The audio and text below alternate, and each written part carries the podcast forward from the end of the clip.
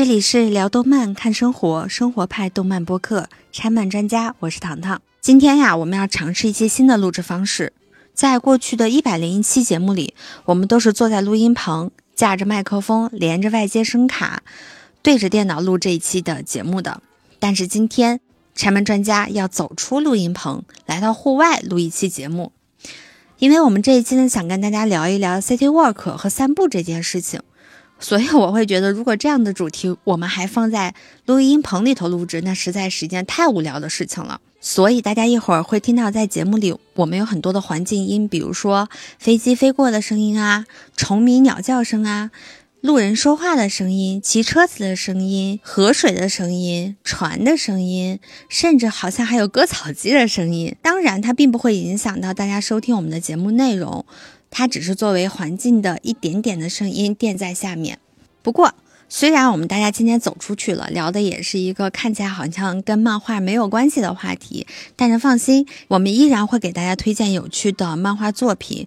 这一期呢，就将要跟大家聊一聊漫画家谷口治郎和他的作品《三部曲》以及《孤独的美食家》。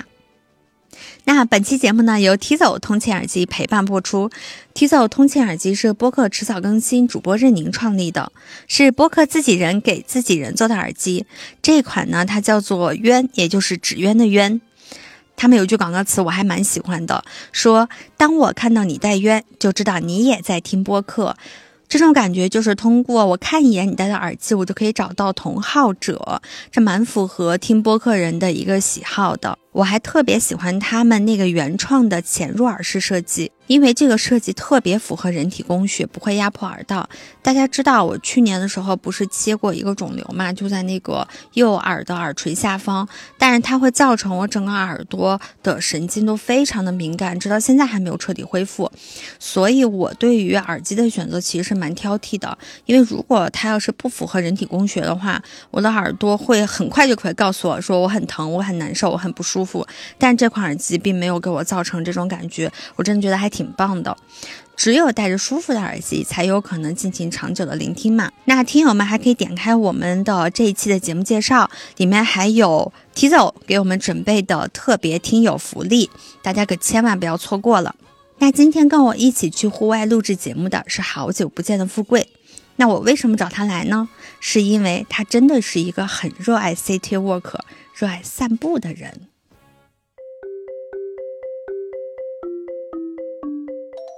我觉得我们今天超级幸运，今天来录这一期节目。嗯，天气特别好。这应该是北京最近这半个月以来天气最好的一天。我们现在所在这地方啊，是在北京的温榆河的河边。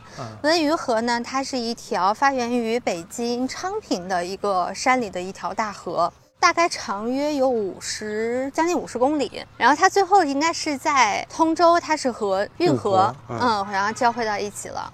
就我跟富贵呢，大概是在二一年的时候搬到了这儿。对，就在河边。二一年的四月底搬过来的。对。但是我们第一次来河边看风景，其实是二一年的八月一号。温榆河很宽，而且我们这个河边的对岸呢是没有太多的建筑的，对面也是一片公园，一片树林。所以视野非常的好，那一天蓝天白云，所以拍了照片之后，我们都留下了一个印记。那我们今天主题不是还是 City Walk 吗？嗯，所以先得给大家来介绍一下什么是 City Walk。嗯，City Walk 它的直译过来就是城市漫步。嗯，这项活动呢，其实是起源于英国伦敦，曾特指一种由领队带领讲解，穿梭在城市自然与人文景观中的轻量旅行体验。但是现在呢，进入到我们国家之后呢？它就发生了很多的意义上的变化，现在更多的都是泛指一切走来走去找快乐的行为。我也是走来走去找快乐。对，散步这个词还是相对比较书面语的。嗯，其实，在我们国家有很多的方言来表达同样的意思。其实，这也说明这种需求是所有人都有，但是我们可能不会用 city walk 呀，包括散步这样的语言去表达它。就比如说我刚才讲的溜达，你知道溜达是哪儿的方言吗？北京吧。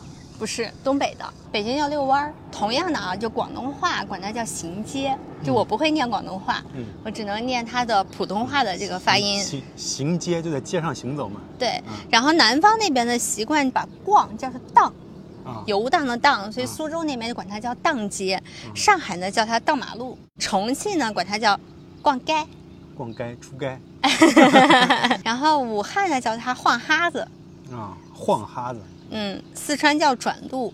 你觉得散步和 city walk 它是一个东西吗？因为 city walk 它有很多，它是去目标瞄准的是这个城市的人文、哦地理、历史，然后它有团队，这种有组织的探索性活动，我觉得跟散步应该是不一样的。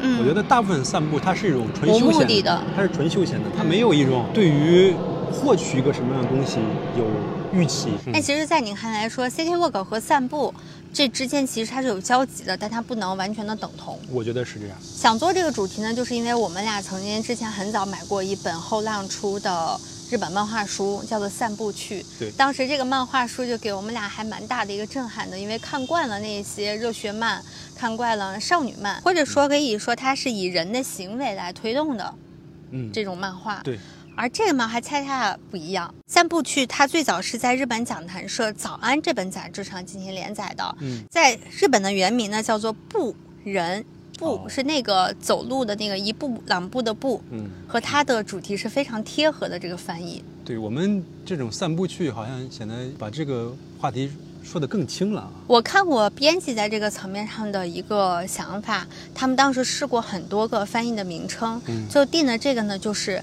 看完散步去，那就散步去吧。对对对，这本书呢，编辑最开始说你给我画个散步主题的漫画吧，他就画了非常多的故事，很多的对白。嗯编辑拿到手里看说不对呀、不是这味儿啊，你再想想。后来就想，那干脆我自己去散步吧。嗯所以画的所有的故事呢，原型都是来源于他的真实的散步的遇到的那些人跟事儿。嗯经过将近两年的连载呢，最后呈现的是十七篇散步故事。在我们后浪出的这一本书里头，还增加了一篇作者专门为法国纪念版特别创作的《沿河而上》，共计十八篇。但其实啊，它还有三篇番外，所以这本书总共的作品的内容是二十一篇，后面有几篇画风非常不一致的，那就是应该算番外篇。是番外篇。对，嗯我觉得那个看着就跟本片不太一样，完全不同。而且它的故事的逻辑、想展示的内容都完全不一样。明显感觉他使劲儿了。嗯，前面那种更轻轻巧一点轻巧点的轻盈的感觉，跟还是差别非常大。对。那他讲了一个什么故事呢？这些故事的主人公都是一位中年男士，一个戴眼镜的胖子，就你从头至尾都不知道他叫什么。嗯画的故事呢，都是比如说他在散步的路上去看看鸟，去爬树。嗯，去游泳，哎，主要是那个泳吧，游的是挺 去裸泳，裸泳脱光了，然后在夜色之下，一个无人的游泳池里面去裸泳。嗯，还有淋过雨，还翘班儿，对，然后喝多了之后跑到人家工地的楼顶睡了一觉。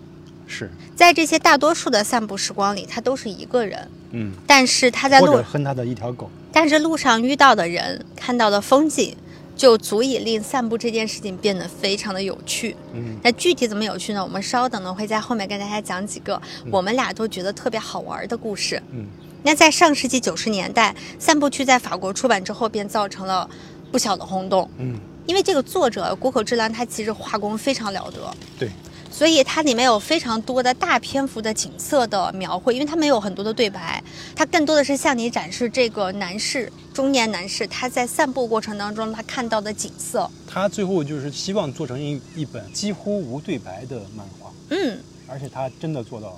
是，但是你一点都没有觉得信息量少，所以欧洲读者他觉得跟我们一样嘛，都在欣赏着书中的风景，也和我们一样发出的一个疑问是。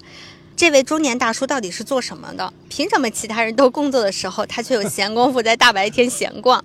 毕竟在日本这样一个工业化的社会里啊，人们对于无所事事、闲逛的人其实是没啥好印象的嗯啊。包括其实在国内也差不多。嗯，更别提还有体味散步当中所让你能够感受到那些快乐。这个漫画连载的时间是上个世纪九十年代，嗯那时候日本经历了一场所谓的经济浩劫，嗯对。签了广场协议之后，他们叫丢失的十年，他们当时叫丢失的十年，但没想到那个十年会一直往下延下去，一直嗯延到现在。他们之前是一种经济高度活跃，嗯然后所有的人都奋勇向前，然后一直向上发展。他们甚至一度要超过美国，嗯但是在美国的打压之下，日本的工业就开始停滞甚至衰退，嗯一直持续到今天。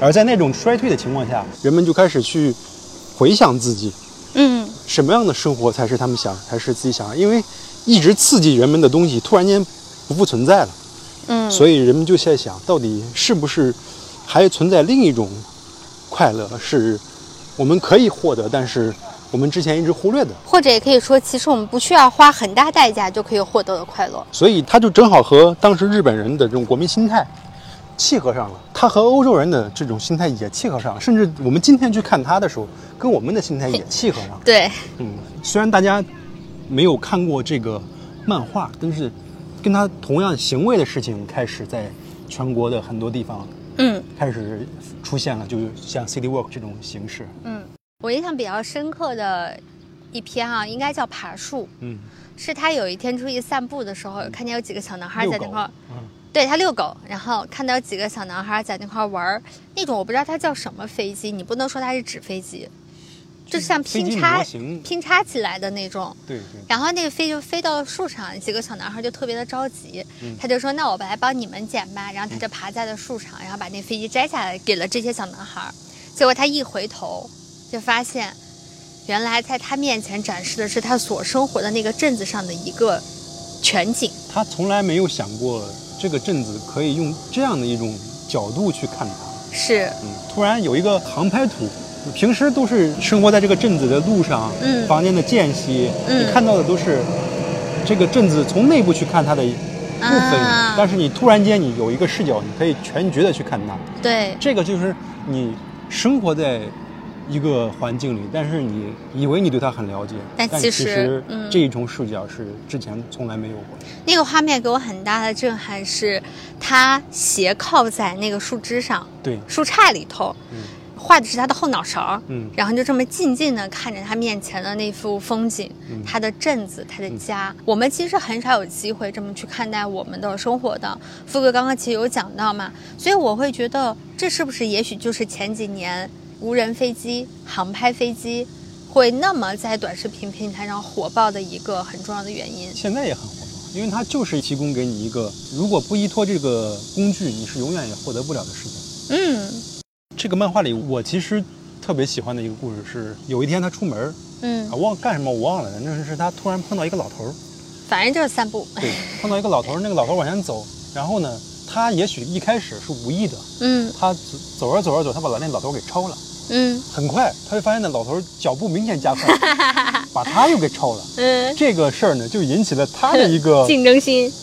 对，不能输，男人不能输，就是俩人就开始你追我赶，你追我赶，虽然是脸上不动声色，嗯对吧？好像嗯装的跟没事人一样，但是这种竞争心在两人之间都已经产生了。啊，如果一直走下去，你也不知道什么时候是个头，除非有人拐弯了，俩人不在一条路上。是，但这个故事特别巧妙的一点就是，他给中间设计了一个波折，嗯就是这个老头儿，他们走的时候有一个火车道，嗯老头儿呢率先经过了火车道，然后呢就出现了火车就车过过来了就把路给拦住，把火车过来了。嗯然后这个人就说这下完了，这下肯定是赢赢不了他。但是等火车过去之后，那个栏杆打起来之后，他发现那老头在前面等着他。太损了。等他再走过去的时候，俩人嗯相视一笑，就嗯那种一笑泯恩仇。嗯然后俩人就开始并排走了。有一个说法啊，你开车的时候，你发现后面有个车，嗯你怎么能让他开快点？嗯你打转转向灯就好了。太 他发现你要往他前面插的时候，他就会加速。嗯 这个其实心态是近似的。其实这种事儿我们可能都经历过，嗯，但你在这个时候把它用这种方式表现出来就，很有趣。这一篇漫画我印象当中是一句对白都没有的。对一句都没有。嗯嗯，但是他通过这种两人的行为，就把那种两人之间一开始产生的那种竞争心态，到最后的那种和解，嗯，全部都放到你面前了。所以他特别有趣，明白。就是好的东西，它不需要说出来，你只要看他们做什么，你就能体会到那种人和人之间的默契，嗯那种关系，嗯关系的变化，都是可以通过行为就可能就给展示了。展出来。你不需要把它讲出来，你讲出来就低级了。但其实还有另外一个心态故事，我也特别喜欢，嗯它叫做《沿河而上》，就是嗯刚刚我们前面介绍的，它是给法国特别版做的一个故事嘛。嗯这个故事讲的特别有意思，我觉得它跟我们的生活更密切相关了。嗯就是作为社畜的主人公，有一天他也不知道为什么，就在公司的前一站他就下车了，嗯，然后就沿着车站旁边的一条小河的滩涂，哎，就挺像我们现在，嗯，一直呢沿河而上，朝上走着。然后刚开始这个河面呢有很多那个滩涂，真的是滩涂，嗯然后水流呢也不是很大。嗯当他钻过一个小桥的时候，突然间发现有个老人在那钓鱼。他们大概有一段对话呢，就是问他说：“你有没有钓到鱼？”老头说：“没钓到，钓不到才好呢。嗯我一辈子都够忙的了，不需要钓到鱼。”主人公呢就觉得还还挺受震撼的。我觉得可能是因为作为读者的我们也觉得挺有有感触。是，我觉得可能大家都是因为社畜吧。嗯，就是有谁可以有那个闲情逸致，可以冒着被扣工资的风险，会在公司的前一站下车，然后就是去看一看风景，看一看钓鱼的老人。虽然只有那么一小会儿，嗯，不，其实也不一定会影响你的工作，你不一定会迟到。但是呢，这一小会儿会让你这一天变得不太一样。发现原来闲着，原来无所事事，原来没有目的的去做一个事儿，人可以这么放松。嗯，你说钓鱼的老翁吗？对，嗯，而你看到他放松的时候，你也会很放松松弛下来。你你可能在看待你今天的工作的时候，你也觉得好像也没关系。其实我觉得散步还有一个乐趣，就是小惊喜。就我们刚才前面讲的很多东西，它其实它更算的是一种让你能够从一个紧张的状态当中放松下来。那那一篇故事呢，前头后面发生什么我不太记得了，嗯好像就是说他说要去一趟邮局，去镇上的邮局，嗯在过程的当中他就去了一个文具店，嗯买了一个什么东西和一个东西叫纸皮球。就他哦买的第一样东西，我不知道他是买的是什么，嗯，然后那纸皮球就打开之后就你可以吹气，它就变成了一个小皮球，对，一看就应该就是给小孩子的玩具。然后有个画面特别有意思，他在路上呢吹那个球的时候呢，旁边过去很多人就看他。笑他，捂着嘴在嘲笑他，就意思你可以，你可以去想象，就是有一个大哥手上拎着一个 Hello Kitty 的气球，走在大街上，还特别高兴。对，他很为自己的这个气球感到开心。对，等他回家之后呢，他把这个气球就交给他的太太送给，他的太太，嗯然后嗯，他太太就很开心，然后也。今天得到了一个意想不到的礼物。因为我觉得这种东西，你说它是一个什么特别大的事情吗？不是，嗯但是我就特别被这个戳中，嗯我就还在想说为什么呢？因为我觉得这个纸皮球一定是关乎于这两位中年人的过往的童年的很多故事。对他可能在故事里展现，它只是一个道具，对这个背后应该承载着他们的记忆。对，然后这个中年男人他可能清楚的知道自己喜欢，而这个纸皮球也是他的太太曾经喜欢的东西对，所以你看。他不仅能勾起人的回忆，他还能说：“哦我很在乎我在乎的那个人。”你这么说，我突然感觉到了，他们俩都很喜欢这个球，嗯但这个球扔给狗的时候，狗其实并不喜欢，狗就往后，狗躲了一下。对对对咦，它当时有一个 好这个嫌弃哦。你看对这个行为其实跟街上对应上了。嗯，当他拿着这个球在路上走的时候，路人看他的方向也是，咦，嗯这个人是吧？就是你发你会发现，这种乐趣是属于他们俩人之间的一种乐趣，而在外界看来，这个东西就就是那种嗯什么玩意儿？哎，所以小惊喜，这个是不是惊喜，也可能属于某几个人之间或者某一个特定的一个状对，态。它是一个对于具体的个人的具有某种意义的东西。你像你买个 Prada，你给谁可能大家都挺开心，但是给你买一个哆啦 A 梦的包，你就觉得很开心。啊这个东西你哆啦 A 梦包给我，就觉得你干嘛是吧？但对你来讲，这个意味这很就奏效意味就不就不一样。嗯，我觉得更多重要的是意味着我喜欢的你竟然知道，嗯，是背后还是意味着你对这个人的关注和感情。对，嗯，即使他只画这么小一个片段，你你能透过这个小的片段，你就可以猜测他们俩人感情一定很好。透露的他们俩关于这个小东西是有一段故事的。是，嗯，所以这个事儿其实我跟富贵也有，当然这件事情不是我们在北京遇到的，嗯，虽然是在旅游的过程当中遇到的，嗯但直到现在都是经常会被我们两个人提及的一个地方哦，我知道是啥了。啊。那这个就交给富贵来讲，我们有一次去德国另一个城市叫科隆，嗯科隆最有名的科隆大教堂。嗯最近我在 B 站上老不知道为什么老看到科隆大教堂，但是对那个大教堂本身呢，我从外表看起来当然是很宏伟，不光宏伟，而且它有一种像黑暗城堡一样的感觉。很有冲击力嗯。对我们俩来讲，那天更有感触的地方是科隆教堂旁边，它有一个卖手办的店。这个哇，那个简直就是惊喜。这个店呢，其实手办店大家谁没见过？但那个手办店呢，我觉得气质和我们日常见到那种手办店是完全不同的。回头可以放一些照片在我们的节目的那个介绍区，大家可以看一下。嗯。就它那个一进去，吸引我进去的一个很重要的点，是因为它里面有特别特别多的哈利波特的对，IP 的联名的产品。我头回见魔杖就在那儿见的。对，因为那个时候环球影城还没有开，嗯你要买很多哈利波特的这种官方的产品的话，你还只能去淘宝店。嗯但是因为没有官方入驻，嗯，所以就是你买很多东西感觉师出无名。到那就看到哇，超级多的，就是正版，嗯然后看到了大大的海德威。嗯结果呢，我们以为它只是在哪一个小区域，等你进到店面之后，你发现里面就是有你所有能想得到的欧美的和日本的所有的这种 IP 的大流行 IP 的这种产品。比如说，我们还看到了路飞，更重要的，它是精美产品，对对对对对。是那种它那店呢，它是前面有一间小屋子，然后你往后面走的时候，你会发现它有个楼梯，是它两层，还有一个地下室。特别有感觉。然后他把那个整个哈利波特的产品就围绕着那个楼梯，它整个布置了一圈。当你下到地下一层的时候，首先迎接着你的就是那个巫师袍，嗯因为这是二零一八年的事情，对我们还挺有冲击力的，因为国内没有这样子的店面嘛。或者说我们我们没有遇到过，嗯对。然后我们那天就在那店里面流连忘返，都快差点忘了科隆大教堂的事情了对，，现在你就回想科隆大教堂，嗯，不太记得了。我记得那个外形，也记得看到它那个感受，我也记得我上去过，嗯，但是一旦聊起来的时候，说起来，我好像更倾向于更喜欢去聊那个地方，因为那个地方它跟我们现在的那种手办店不太一样的是，我们现在手办店你会发现它是一个走量的那种需求很强，就是你会发现最火的那些 IP，嗯。海贼王啊、那个嗯毁灭之刃啊、这些东西都放在最前面，而且放很多，嗯，就你会发现你给你的感觉就是他们迫切的需要你把它买走。对，需要你大 IP 的受众去买它。嗯。而你去那个手办店，你会发现那是一种店主的审美，嗯，它里面有非常多，全世界的 IP。而且都是那种做工非常好的东西，嗯而不是二三百一个，就是那种。就是咱们现在走可能比较走量的，可能一百到二百这种，嗯或者说几十块钱到一百块钱的这种人偶手办，嗯嗯嗯，包括我们去台北车站地下室地下一层，那整层都是手办巨大的一个手办办市场，对，它是批发市场感觉批发市场，嗯就你去那种地方，你会发现它就是进货。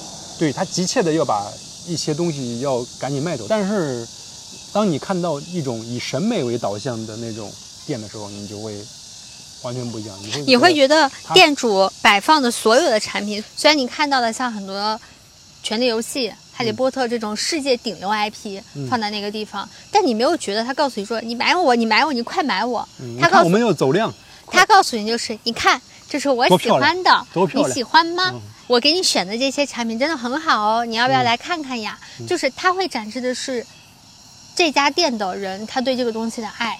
嗯。所以，当谈起手办店或者谈起克隆，我们首先想到的是那儿，因为我们当时也去了一些乐高店，对其他店，就是那种店可能它售价更便宜，品类更多，嗯但是它给你的感觉它就是一个超市，嗯，就是个零售超市，而那个嗯地方就感觉它像一个博物馆。私人博物馆。对，那你觉得散步最有意思的地方是什么呢？就是你与一个地方多了一些连接，尤其是在外地工作的人，嗯我们租一个房子租到这儿之后呢，其实对于周围肯定是不了解，一开始是不了解的。嗯然后呢，平时我们也不太愿意出去，嗯，然后吃饭点外卖，上班呢你就是循着既定的路线对线。坐地铁、坐公交到嗯单位，然后下午再回来。周末呢跟朋友去逛逛商场啊，吃吃饭，嗯然后你会发现你对你住的地方其实是没有什么连接的。嗯，你换一个地方，跟住这里没区别。没区别。嗯，你如果换一个公司，你可能就要换个地方，是但是你对你住过这个地方是没什么连接，你只知道你在那儿住过，然后呢，其他东西都没有。嗯散步就是可以加上连接，但是这个连接呢，你仅仅是走走，又看一看，很难。它是相对比较浅层次的，就感觉你像是路过了一个地方。嗯比如说我们去年谈谈怀孕的时候，嗯，嗯，我们去了一次密云，对，富贵说的这段呢，我还挺记忆犹新的。嗯大家知道，怀孕之后呢，就是因为子宫增大，胎儿的压迫呢，孕妇的这个排尿呢就会变得非常的频繁，所以经常呢就是走到一半我就说上卫生间，但是当时是在山里头，嗯没有地方让你上卫生间，嗯我们就导航到了附近的一个，反正标明说是一个观景台的地方。我们觉得观景台这个地儿，你总得有个公共厕所吧？嗯结果发现想多了，人家没有。那我们说那这怎么办呀？因为孕妇的那种，她和你们普通人憋尿它是不一样的，她其实会很痛苦，因为胎儿会还踩她，你知道吗？然后这个时候我们就问旁边很多卖菜的，或者说卖一些水果的那些摊主，就问哪有卫生间？然后有个人就指了一下高速路旁边有一个被围起来的一个地方，嗯有一个三面墙，很矮，然后但你人进去他是看不到的，嗯那样一个地方。他说那个地方就是，然后我们两个人就过去了。到那儿跟前之后，发现它的入口处是被一个铁丝网给拦住了，跟人家做一摊主。我们就问摊主说，我们想进去上卫生间怎么办？然后他就给我了两个办法。第一呢，你给我钱两块钱，啊；第二呢，你花钱买我的西红柿。然后我们当然不一定是西红柿，有几样东西。他是卖菜的嘛，反正你就买我的摊上的东西就好。嗯我俩一合计，那买点菜呗。嗯你花那两块钱有啥意义呢？嗯我就去上卫生间，然后富贵就在外面买了几个西红柿，嗯，但是非常的意外，这个西红柿应该是我来到北京这十年吃的最好吃的西红柿，且没有之一了。嗯，而且非常便宜，很便宜，十一块钱买了几个，四个吗？还是五个？十一块钱买了七个巨大的西红柿，特别大，那个儿很大，嗯，但是它非常非常的，但是又很好吃。我喜欢用西红柿做菜，那个东西做的是我目前在北京我最满意的一次购物西红柿，购物，因为我也、嗯我经常会为西红柿感到没味儿感到苦恼。只能用西番茄酱。对，而那次的西红柿真的让我非常意外。嗯，我还跟唐商量说什么时候咱们再去再买，去一趟专门去买一次西红柿。哎，你有没有觉得，虽然我们都去过很多次密云，但你原来觉得去密云可能是因为工作，因为休闲，但只有那一次经历过之后，你会觉得，哎，密云是个特别有意思的地方。对，因为一个西红柿那种强烈的、浓烈的味道，让你对那个地方非常有好感。嗯，这是不是就是你刚刚说的那个问题？对，就是你和环境的连接。所以你看，它是一种花小钱能够让你感受到的快乐，好像你跟他就变成了一个。共同情感经历。对，我们去过密云水库好几次，嗯，谈起密云水库，你好像只能想到好大一汪水。这 北京的生命线，你要这么想。对对对，但是呢，你再想起那个观景台的时候，你想到的是酸酸甜甜的味道。和臭臭的卫生间，那我想不到，我没去。其实这一点我觉得和我们在科隆很像，因为你没有买东西，但是我当时应该花的合人民币大概也就是个三四十块钱，嗯买了一对哈利波特九又四分之三哦站台的那个耳环。对对对对对那，耳环后来其实它那个钩儿都掉过一次，嗯宁愿它掉，拿胶水再粘上去，我也要戴它，直到现在它还在我的抽屉里头搁着。是吗？嗯，所以每一次我看到它的时候，我就会想起那个店，想起那个店，我就会想起科隆，想起科隆，我会想起那一段属于我们两个人的一个旅行的时光，对，其实它不需要你花很多的钱。嗯它甚至你说你去商场啊吃一顿饭，最少也得一百块钱。嗯，但是商场吃一顿饭，你很快就会忘掉它，不会对你构成记忆的。嗯但是你如果去一个街区，你买到一样你特别喜欢的东西，它就牢牢的定在你的记忆里。所以这也是很多人会愿意出去旅游的时候买冰箱贴的原因，我觉得，对，因为它足够便宜，足够小，但又足够有当地的特色。是。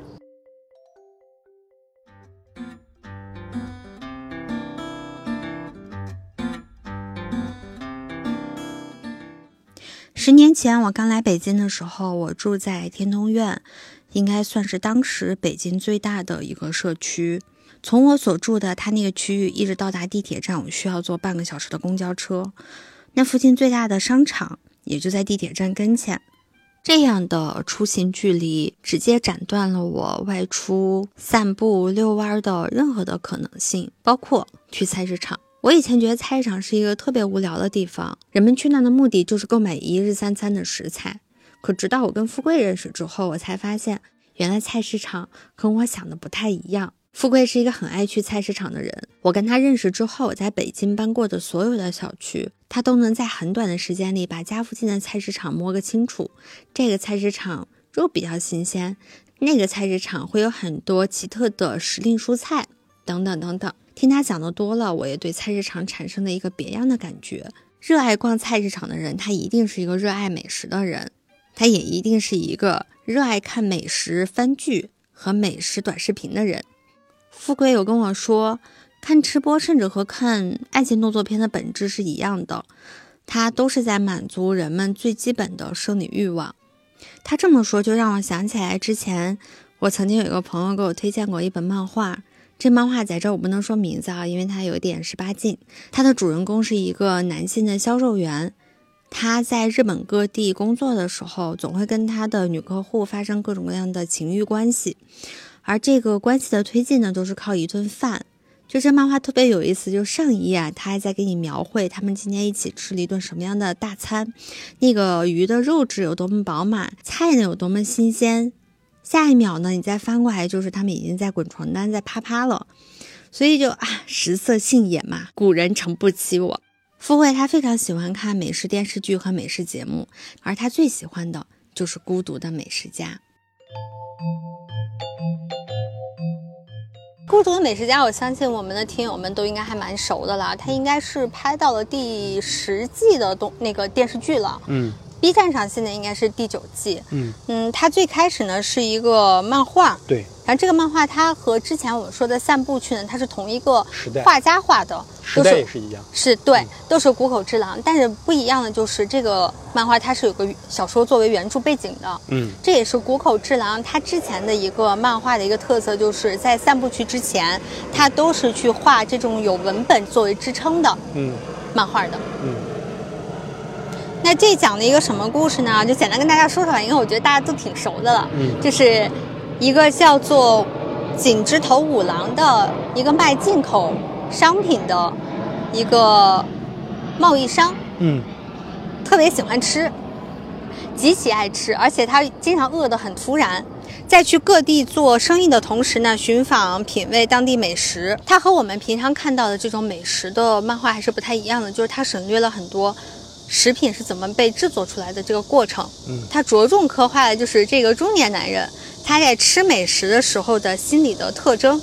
看那个剧的话，你的乐趣是看到美食的样子以及他吃的时候那种那个表情状态。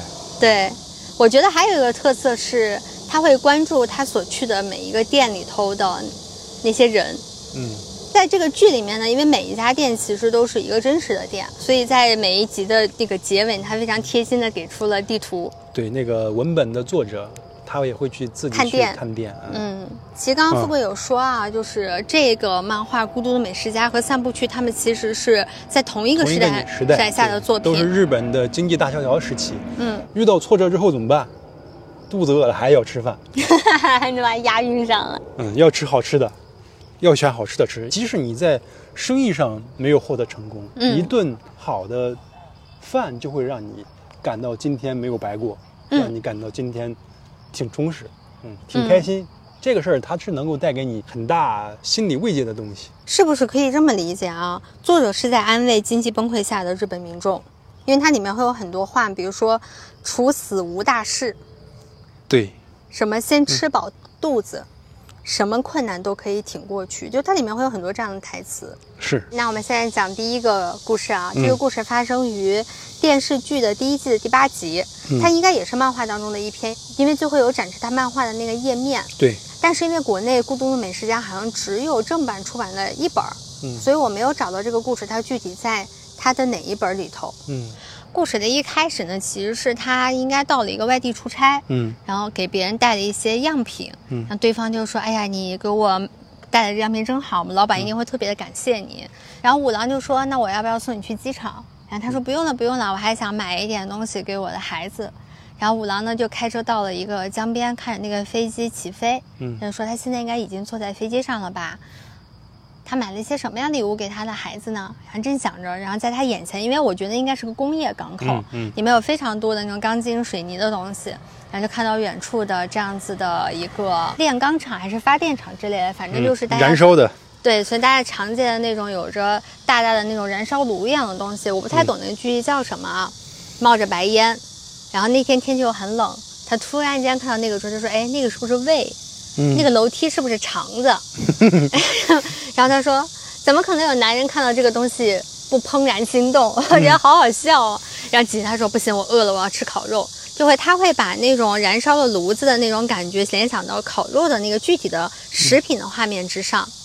然后紧接着他就开车，因为那个地方应该是一个工业厂，嗯所以他没有太多的吃饭的地方。他就开车到了神奈川县，然后到了一个叫八什么什么的地方，我不太记得名字了啊。他说我要去吃烤肉，然后他下车走了一会儿呢，就找到了一个烤肉店。那个烤肉店呢是一个，它的招牌呢是一个黄色底红色的字。嗯他觉得这地方应该还蛮好吃的，我也不知道这两者到底有什么关系，反正他就觉得好吃。紧接着他就一看见店面里头呢，发现人都坐满了，他说那我就再找找吧。然后他就走了很远的地方，直到走到迷路，他都没有找到第二家。然后后来就说，那我迷路了该怎么办呢？那算了，我还去找那个黄色的底红色的字的招牌吧，等于又找回了他第一家看到的这个烤肉店。然后非常有趣啊，他刚走到烤肉店门口，就出来了两个年轻人。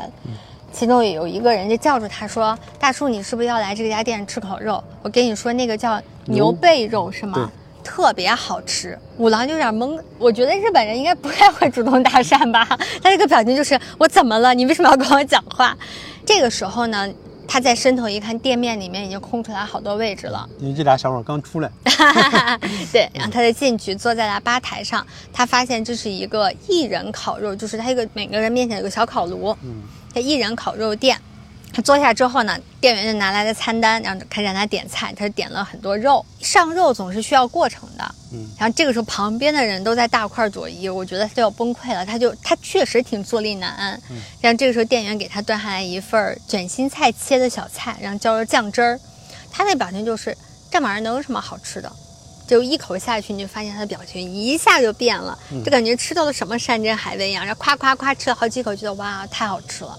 然后这个时候肉也上来了，它有个镜头特别有意思啊，是从那个烤炉里头，然后去拍它烤肉的那个过程，就是你是看着这个五郎的脸，逐步的被一块块烤肉给遮住了，然后那个烤肉在火焰的炙烤之下，噼里啪啦的冒着油，吧嗒吧嗒往下滴着，那个画面我觉得真的很让人有食欲。嗯。然后之后的整个过程呢，就是他吃饭吃肉的这个过程，他很有意思。他把这个过程分为了两个阶段，第一阶段呢，就是他先随便点；第二阶段呢，就是把衣服一脱，我要进入个战斗状态了啊，吃的一头大汗，干饭了，要开始要对着他的菜单开始点。嗯然后这个他就想起来，在店门口那个招牌上还有一个肉的名字，就是他们的招牌菜，叫做成吉思汗烤肉。嗯也不太懂它是有什么关系，为什么成吉思汗会和一个韩国烤肉有关系？嗯就很奇特。总之呢，就是肉是非常好吃。我觉得特别有意思的是，它每一个吃这个肉的表情的细微变化，我不知道该怎么给你们描述啊。总之就是看完它之后，我们一会儿可能就要去吃一个韩式烤肉了。对，就是非常的诱人。等他他快吃完的时候，他就说：“我感觉我自己就已经成为了一个发电厂，冒着热气吃着烤肉，然后散发着浓浓的能量，就那种感觉。等他出来店门的时候，他有一段旁白，大概表达就是：我觉得男人就像发电厂一样。吃完浑身都是力量。对，我觉觉得好有意思哦。发电就是它不是一个单纯的在描述食物本身，他把食物和当地的这个特色，还有这种联想，还有与自己的连接。对我会觉得很有意思。《孤独的美食家》真的是我看到过的很多美食作品当中非常不一样、具有特色的一个作品。我感觉一个人去找一个非常好的小店，然嗯，后好好的吃一顿饭，因我觉得是对于每个人都是极具诱惑力的。那另外一种踩坑呢，其实就是和这个美食的好坏本身就有一点点关系了。是他有一次到一个叫做江之岛的一个地方，这地方他是有回忆的，他跟他有一任女友的分手，就是在这个地方。嗯，然后他到这个地方呢，先是去逛了他跟前女友的这个回忆之地，嗯然后后来就找了一个海边的一个餐馆吃饭，点的那个饭呢，我就不赘述了，大概都是一些海鲜类的产品啊。但饭呢上来明显能感觉到，从他的描述来看，这个饭呢很一般，不太好吃。但是为什么我想给大家讲这个故事呢？因为特别有意思的是，他们那个店的那个窗户就是在海边。窗户外面呢，就经常会过来小野猫，嗯然后店员就说：“你可要看好你的饭哦，要不然猫猫会偷你的饭吃。”嗯然后下面的画面，你会以为猫要去偷它的饭了吧？不是的，就会发现好多老鹰冲到了这个窗户前，然后这个时候店员从他后面的那个座位的窗户上面扔了鱼出去，老鹰就开始叼鱼吃。就是在这边他会有人去投喂这个老鹰，所以他虽然吃了一顿不是特别好吃的海边盖饭，嗯，但是他却欣赏到了一个非常奇特的美景。如果你单纯的去找啊，有好多地方告诉你他们这有多奇特。嗯你如果抱着这种心态去，你可能对于这个事儿期待很高，但有的时候这种像刚才这个奇特美景，它是一种不期而遇，嗯，它属于一种偶然性的出现，即使它没有那么的浓烈，但是它依然会让你感觉到非常有兴致，饶有兴致，嗯很有趣味。这个事儿我们也有过类似的经历嗯，啊，就是有一次我们俩还住在安定门，安定门北二环那个地方的时候，我们吵架啊，跟所有的情侣一样也会吵架。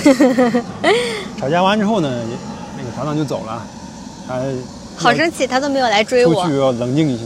我坐在楼下等他好久，他都没有来 来拉我。呃，然后大概半小时之后，我接到一个电话，说你从什么什么什么地方过来一下。然后我说那咋走啊？然后我发你个地址，你过来。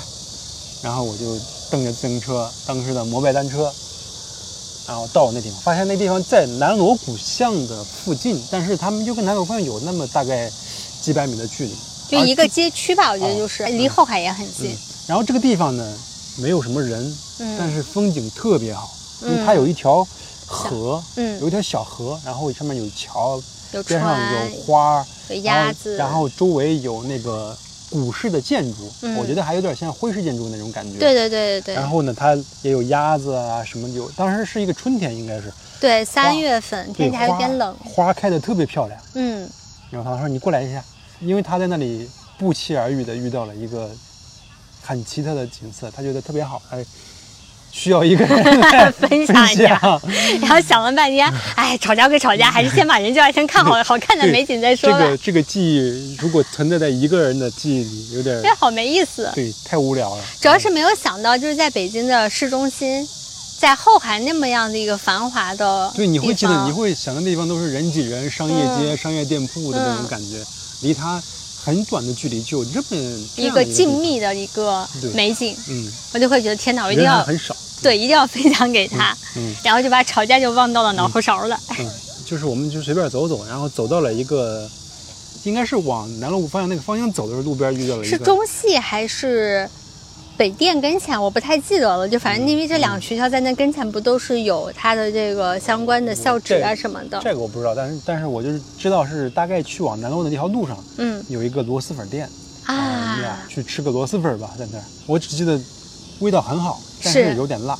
嗯，嗯，但是食材特别新鲜，你吃的那个每一样东西，你都觉得跟你点外卖吃到，因为我们后来点了很多外卖点了，很多外卖，发现嗯不一样，不一样。包括我们也买过很多速食的螺蛳粉的。对，完全不一样。对，这个东西就得应该去那儿吃，就应该吃那个味道。那个店面很小，而且也不贵，价格。对，所以这是一个让我觉得还蛮有意思的一个事情。嗯，你看前面我都有说，我是个特别不爱逛菜市场的，也不喜欢遛弯儿的，也对于发现美食这件事情毫无兴趣。但你就特别喜欢逛，嗯，我其实特别好奇啊，就是你为什么如此热爱菜市场？我喜欢买菜，嗯，但是呢，你如果说去超市买菜跟菜市场买菜，那感觉还不一样。嗯，去超市买菜呢，你会发现这个中间这个过程，整个过程中是没有人和人之间的互动的。嗯，因为就是柜台，东西就是那么多，摆好的你你可能顶多去拿塑料袋装好之后，人家给你要一下，然后你去那儿付账就完了。而且几乎那些菜是没有变化的。你如果在一段时间去，你发现还是那几样东西就是那几样东西，它没有变化，而且这个过程中也没有人会跟你聊啊、沟通啊，什么都没有，它很简洁。但是和菜市场的过程相比来的话，我还是更喜欢菜市场，因为在这你去逛菜市场的时候，尤其是那种开放式菜市场。嗯你会发现，大家都会招揽生意嘛。首先嗯他们会吆喝，吸引你快过来买我的菜。然后你去的时候，他会跟你聊，你看我今天什么什么是从哪儿来的，嗯这个东西东西有多好，有多新鲜，嗯价格有多便宜。嗯然后你要买的话，他还送你头蒜，送你几根啊葱，磨你点零头。然后哎，这个其实是我们当时住在安徽里的时候，那附近其实没有太多的菜市场，它都是超市。对就楼下有一个大概就是几间房拼成的那种菜市场，我们都喜欢去有一个女性摊主的那个大姐对她那儿买菜，我发现所有人都去那儿买菜，嗯，对她就是是因为她喜欢给搭点儿小菜儿，跟你聊今天什么菜好，嗯你怎么炒，什然后么拿回去怎么炒，对，喜欢给你搭点葱啊，搭点蒜头啊之类的。包括你如果去那种开放性菜市场，你会发现，经常有一些你意料不到的东西，就平常你吃那些菜都有，但是在一些时节出现了什么香椿呐、少见但新鲜的东西，榆钱儿甚至你都可以买得到。哎，所以它其实有点像我们刚刚说的科隆的那个手办店一样，就是它体现的是这个摊主他对于美食的一种的选择和认知。跟手办店相比较，你去那种量售店，就是跟物品之间，嗯。它没有太多你跟人之间的交互，嗯。而嗯菜市场它就是你跟人之间的交互。嗯。第一种你就会觉得有效率但无聊，嗯。第二种它你不需要很快的把菜买完，你东边挑一挑，西边挑一挑，东边聊一聊，西边聊一聊，嗯，然后有时你甚至你会有时候会买到一些你意料之内，你今天没打算做这个东西，但你进去发现他居然卖这个，哎，太好了，你买一点回去，今天其实它就变成了一种对今天的一种褒奖，你会你有意外收获。啊，你这个说的很好，对今天的褒奖，今天这一天过得以这个事情来做结尾，好开心。你居然吃到这个了，嗯，所以你觉得无论是散步也好，嗯遛弯儿也好，嗯还是 city walk 也好，嗯对你来说，其实人才是最最重要的。基础的需求是想看到那些让你感到新鲜的、新奇的东西，但是这是我们想要获得的。但是你会发现，这你想要获得的这些东西，其实都是由人嗯来让它发生的，它的背后都是一些人。嗯，所以你说你你想你希望去找新鲜的物、新鲜的事物，或者说新鲜的店，那最后其实都是那些有趣的人。大概就知道为什么我经常会在一些社交平台上去搜索某某地方最好吃、某某地方最好玩的东西。你去了之后，你会发现很失望，嗯，就是因为你可能看到的更多的只是他们做了一些，比如说漂亮的打卡墙。一些景观的的东西，对，大数据给你推荐的那些东西，嗯，它其实背后是没有人的。就是他们用工业去取代了人在其中扮演的作用。我经常去的一些非常好的店啊，嗯你从一些点评网站上去看，它的评分其实是低的。嗯比如就是我们在西安的时候啊，我们特别喜欢的当地的辣牛肉店啊、泡馍店啊或者什么，他们评分一般不会超过四分，对我也很纳闷，为什么会这么低？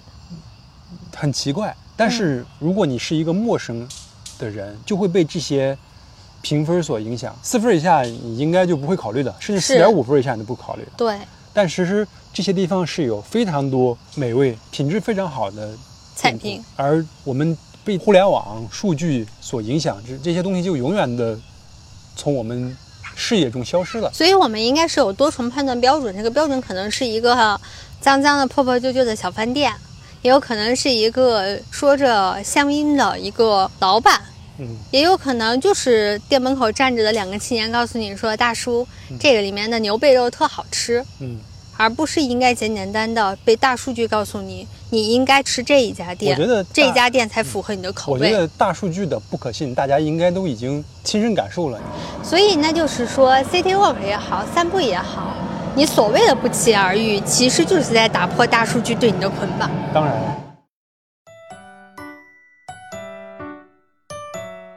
节目录到这里，我们聊了这么多的美食，突然间也觉得肚子饿了起来。然后一看表呢，确实也到饭点了，所以我跟富贵呢就决定先暂停录制。他跟我说，他之前散步的时候，在我们家的隔壁的小区的背后，发现了一家还挺不错的馆子，他一直很想带我来吃。那择日不如撞日，就今天了。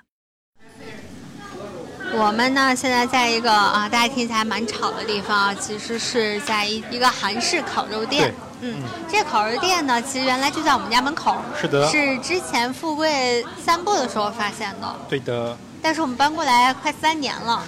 没去过，其实想去过很多次，很多次因为那个从平时看到这儿排队的人呐、什么的，都感觉还挺好的。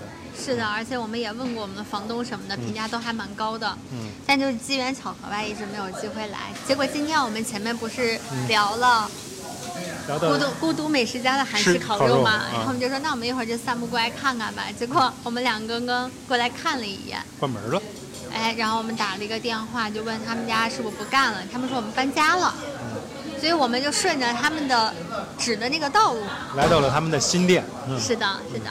然后我们看看这地方是不是真的如传说中那么好吃。嗯，一会儿带给大家看看吧。对，然后富贵已经下完单了，你可以跟大家说说你都点了些啥吗？点的牛肉粒儿啊，猪五花啊，麻辣牛肉啊，虾肠啊，还有其实是含着烤肉的那些肉料啊什么之类的。对，一会儿照张相是不是直观一点？对对对，那等一会儿吃了的时候，我们哎现在给我们上它的小料了。一会儿吃的时候呢，我们再跟大家再来做一下评述，看看它们的味道是如何的。哇哦！感觉好棒哦！这是一盘什么肉啊？麻辣牛肉是吧？大家能听见吧？这滋滋啦啦的声音，流口水了。主要确实也是饿了。哦，感觉好香啊！那香味已经出来了。好吃，孜然味比较重。啊，那很适合我。对。你能蘸个酱再给大家再来尝尝，给大家说说吗？哎，这是什么酱？还真不知道。应该是他们专门的口味酱。嗯。跟我们吃豆皮涮牛肚那个味儿一样。啊，这啊，这简直真是太重西安人的内心了。好了，我不录了，我要吃饭了。嗯。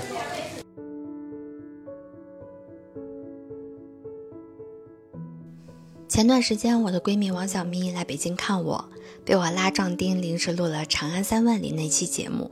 她在节目里侃侃而谈，如数家珍西安地道的吃喝玩乐，末了还告诉我：“哎，时间太短了，西安好玩的地方我能说个三天三夜。”那一刻，我其实还蛮震撼的，因为无论是曾经的西安，还是现在的北京，这两个城市哪一个我都无法做到像他那样细致的介绍。今年是我来到北京的第十年，好像我能说的还是旅游指南上的那些内容。即使在这里生活了十年，我完成了很多人生中重要的大事。北京对我来说，好像还是那样陌生。